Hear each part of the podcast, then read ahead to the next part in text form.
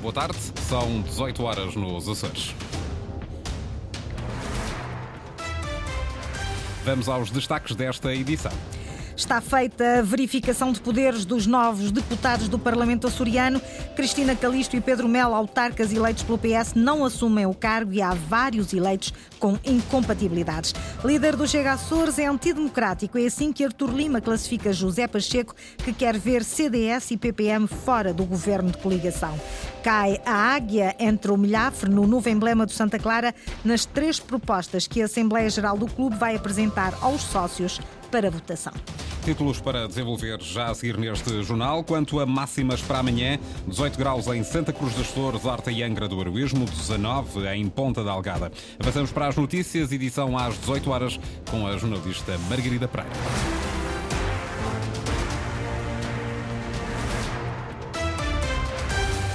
Está concluída a verificação de poderes dos deputados eleitos para o Parlamento açoriano. O relatório da Comissão de Verificação dá conta que Cristina Calisto e Pedro Melo, autarcas do PS nas câmaras da Lagoa e da Povoação, não assumem o cargo para que foram eleitos, suspenderam os mandatos. E há muitos deputados eleitos com situações de incompatibilidade que têm de ser resolvidas. Ricardo Freitas. Cristina Calisto, presidente da Câmara da Lagoa, em São Miguel, não vai assumir para já o cargo de deputada à Assembleia Regional, embora tenha sido eleita a 4 de fevereiro pelas listas do Partido Socialista. Também Pedro Melo, presidente da Câmara da Povoação, optou por suspender o seu mandato no Parlamento, mantendo a sua qualidade de autarca do PS. Os casos foram apreciados na Comissão de Verificação de Poderes, reunida na sede do Parlamento, na Horta, para confirmar as situações de incompatibilidades e impedimentos dos novos deputados. Também Marília Vargas, médica do Hospital da Ilha Terceira, candidata pelas listas do PS, optou pela suspensão do mandato de deputada, mantendo as suas funções naquela unidade hospitalar. Quem também suspendeu o mandato, mas apenas por 10 dias, foi José Leal, presidente da Junta de Freguesia de São Pedro, em Ponta Delgada, eleito deputado pelas listas do PSD, neste caso apenas alegando motivo motivos de doença. Existem também dezenas de deputados, eleitos a 4 de fevereiro, que estão atualmente em situação de incompatibilidade, mas que terão de resolver, entretanto, o seu problema, como explica José Gabriel Eduardo, presidente da Comissão de Verificação de Poderes. Algumas das incompatibilidades eh, eh, ditas normais, que são daqueles que são os funcionários eh, públicos da região, e que essas eh, incompatibilidades serão sanadas com a tomada de posse eh, dos, dos referidos deputados. Portanto, não houve nenhuma situação que gerasse qualquer contestação ou que, ou que fosse de maior análise por parte dos deputados presentes aqui na Comissão. Quem não irá tomar posse também por incompatibilidades são os deputados eleitos a 4 de fevereiro, mas que ainda são membros do governo. É o caso de José Manuel Bolheiro, Sofia Ribeiro e Maria João Carreiro, eleitos pelo Círculo de São Miguel, António Ventura, Artur Lima e Mónica Seidi, eleitos pela Terceira, e Duarte Freitas, eleito pelo Círculo do Pico. Veterano na política, José António Soares é o único dos três presidentes de Câmara eleitos que vai assumir de imediato as funções de deputado. Candidatou-se pela coligação PSD-CDS-PPM. Diz que não faz sentido candidatar-se e não exercer o cargo para o qual foi eleito. Não fazia sentido candidatar à Assembleia, sendo o cabeça de lista da Ilha do Pico, por isso não faria sentido voltar outra vez. Sempre fui apologista de que cada, estamos em, em cada lugar, em cada Quinta-feira, com a estreia no Parlamento, José António Soares despede-se do poder local.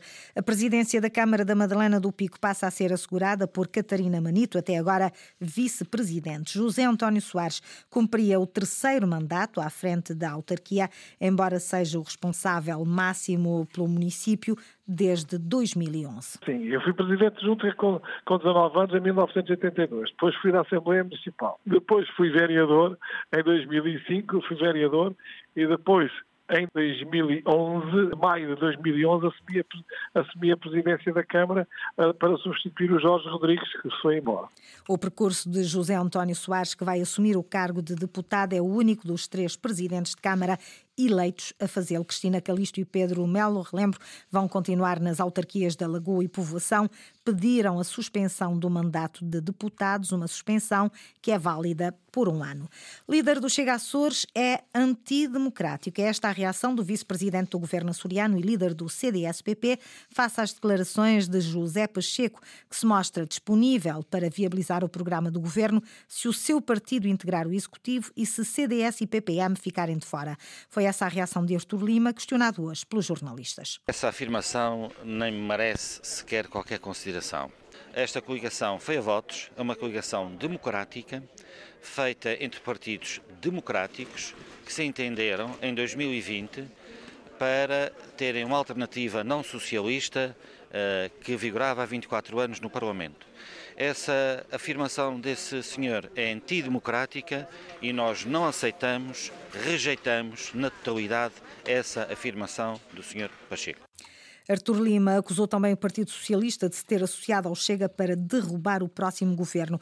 Um governo onde Artur Lima vai continuar. Quem decide depois a configuração do governo é o senhor presidente do PSD. Mas tem essa vontade? Eu tenho a vontade de continuar a trabalhar em prol dos açorianos, em qualquer pasta. Já trabalhei como deputado, já fui líder parlamentar, sou presidente de um partido e, portanto, a minha entrega à democracia e aos Açores, eh, os açorianos podem testemunhar. Quanto ao Governo, quem eh, vai propor ao Sr. Representante da República o Governo é eh, o líder da coligação, o João Manuel Bolheiro. Artur Lima, líder do CDS, vice-presidente do governo no atual executivo, admite que vai integrar o próximo, mas não esclarece qual a pasta que vai assumir. As declarações foram feitas no lançamento da primeira pedra de 13 habitações na freguesia de São Brás, na Ilha Terceira. Até 2025, o governo açoriano prevê colocar na ilha mais de 100 habitações no mercado para arrendamento com opção de compra. É com fundos do Plano de Recuperação e Resiliência.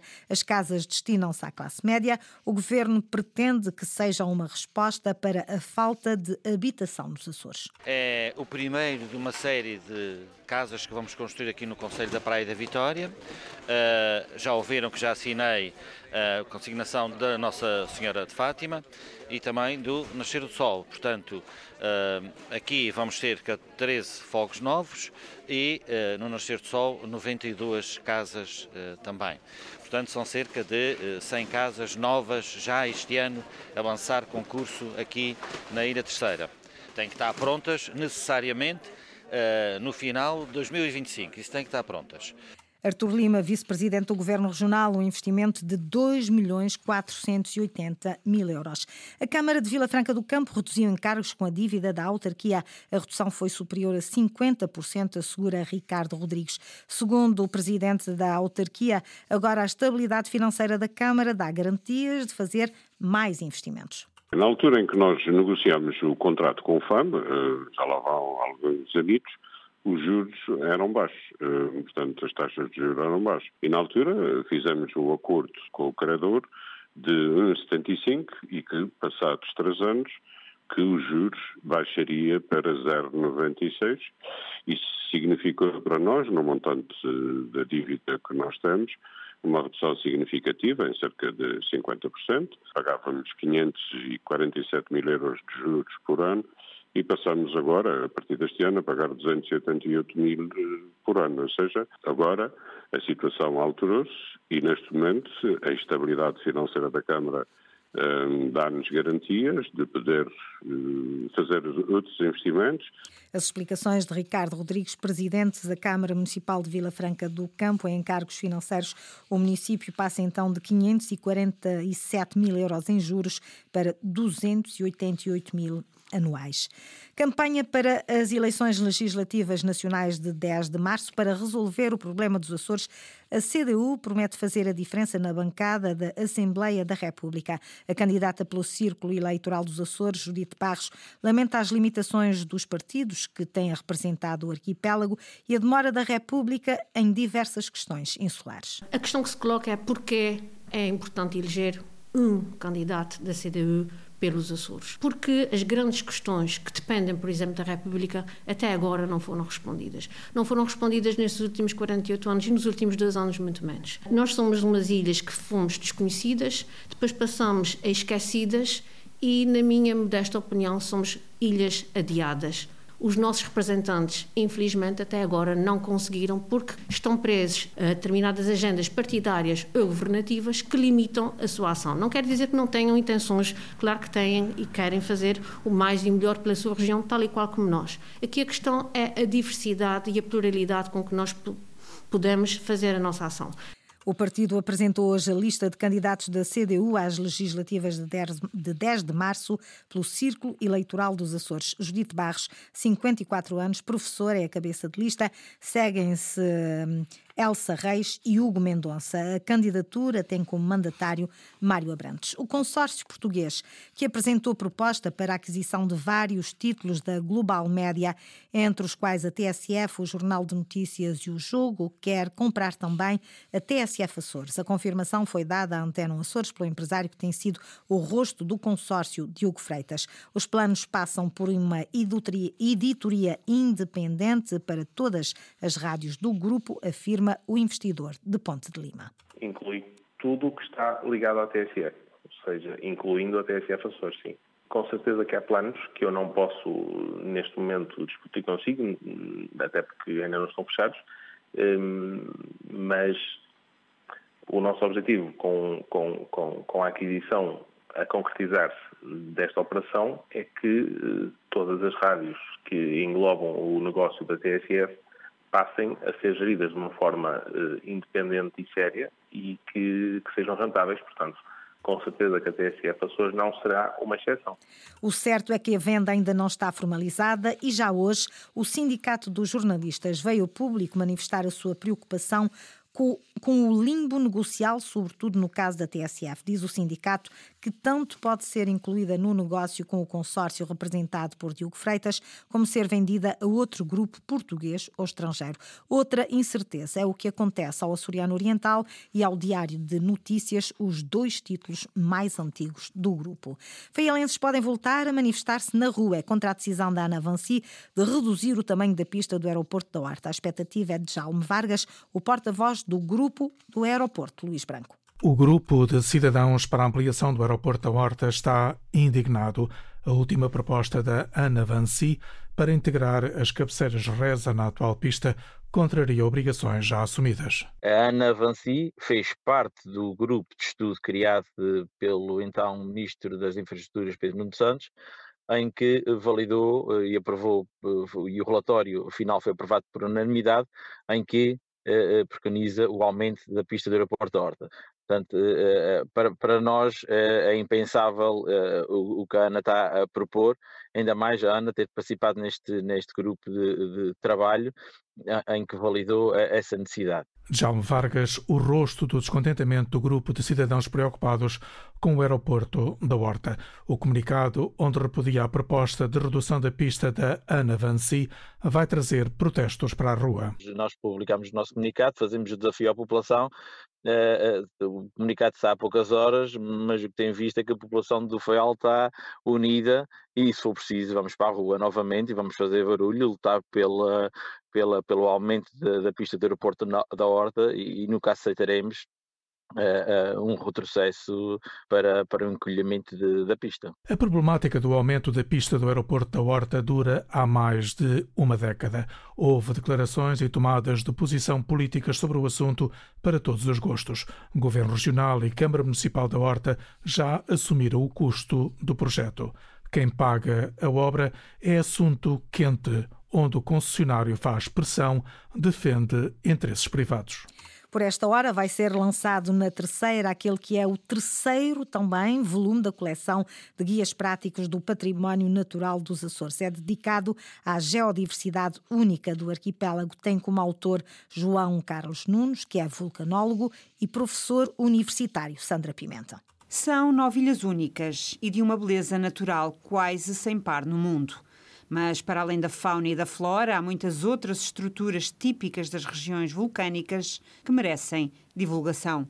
Foi com este objetivo que nasceu o Guia Prático da Geodiversidade dos Açores, como explica o seu autor, João Carlos Nunes. Geopaisagens, os geossítios, mas também rochas, estruturas, vulcões, que muitas vezes a população ou mesmo os visitantes observam e nem sempre têm a noção de como é que estas estruturas se formam, quais são os processos que estão associados do ponto de vista geológico. Uma geologia única e com muitos exemplos que merecem uma exploração mais pormenorizada. Basta lembrar que a principal cavidade vulcânica dos Açores está na Ilha Terceira, que é o Algarve do Carvão. Nós temos o exemplo do vulcão dos Capelinhos na Ilha de Faial, que é uma referência na vulcanologia mundial. Fósseis de Santa Maria como algo único a nível do Atlântico Norte. Exemplos únicos e que deveriam ser mais valorizados pelos açorianos admite o vulcanólogo. Acho que os açorianos têm essa noção que têm um território diferente. Há qualquer coisa aqui que é relevante e importante. Nem sempre valorizam essa geodiversidade e essa importância, mas cabe-nos a nós promover precisamente essa geodiversidade e chamar a atenção não só para quem vem de fora, mas também para as pessoas que cá residem, conhecerem melhor e explorarem melhor o seu território, tirar melhor proveito das suas ilhas. Se nós conseguirmos que esse bichinho fique mais desperto, é mais um objetivo conseguido com essa publicação. O Guia Prático da Geodiversidade do dos Açores foi escrita em português e inglês e é lançado hoje a partir das 18h30 na Associação dos Montanheiros em Angra do Heroísmo. Santa Clara foram apresentados hoje três propostas, ou foram apresentadas hoje três propostas para o novo símbolo que será adotado pelo Clube e pela SAD em Assembleia Geral. Os sócios vão decidir qual deles preferem. Henrique Linhares. Três propostas para o novo emblema do Santa Clara foram selecionadas pela mesa da Assembleia Geral do Clube, das 154 apresentadas ao longo de um mês. A escolha final está agora nas mãos dos sócios. Vamos devolver a escolha destes três emblemas, portanto, aos sócios. Em Assembleia Geral, que irá ser marcada, e se for essa a vontade do, dos sócios, procederemos à alteração do símbolo do, uh, do clube. Vamos exibir as três propostas que foram selecionadas. Os sócios até à Assembleia têm, portanto, a possibilidade de uh, analisar, refletir, de forma a que uh, na Assembleia possam votar em consciência naquele que será o melhor símbolo. Eduardo Medeiros, presidente da mesa da Assembleia Geral. O símbolo será também adotado pela SAD, destaca o CEO Klaus Câmara. Eu penso que que é necessário a gente dizer a importância para que o Santa Clara tenha um novo símbolo. Isso em virtude principalmente da demonstração do lugar onde Santa Clara alcançou né, na representatividade a nível nacional e internacional. Para que isso realmente possa ser projetado em novas dimensões, é muito importante que o Santa Clara tenha um novo símbolo, uma nova marca e mais do que isso, uma marca que o caracteriza de forma exclusiva. Caso os sócios aprovem o novo emblema, este entrará em vigor já na próxima temporada. Nos três símbolos, a cor predominante é o vermelho, sendo que um apresenta um ligeiro tom azul. Dois dos emblemas mostram o milhafre em grande plano e outro evidencia-o de forma mais discreta, optando por destacar as iniciais do clube. Qualquer que seja a escolha dos sócios, cai a águia entre o milhafre no novo emblema do Santa Clara. Jornal das 18 com a jornalista Margarida Pereira. Recordo-lhe que as notícias da região estão em permanência online em cores.rtp.pt, também no Facebook da Antena Açores.